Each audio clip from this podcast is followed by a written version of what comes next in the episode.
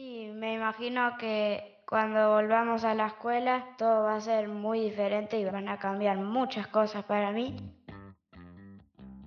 La pandemia de nuevo evidencia los problemas de todo tipo para desarrollar procesos de enseñanza-aprendizaje que garanticen el seguir educando desde un enfoque de derechos.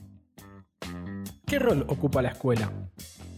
Esta idea de que uno puede formarse solo en su casa a través de plataformas. ¿La virtualidad la sustituye?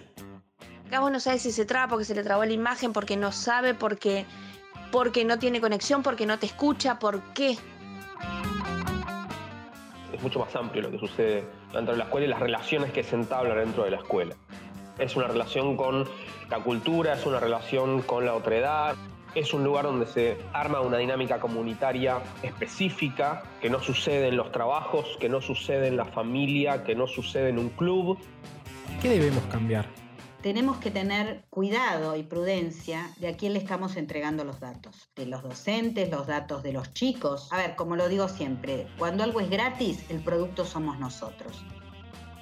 Todo este maldito sistema está mal es un podcast sobre educación y pandemia. Suscríbete y no te pierdas ningún episodio. Próximamente disponible en tu aplicación favorita.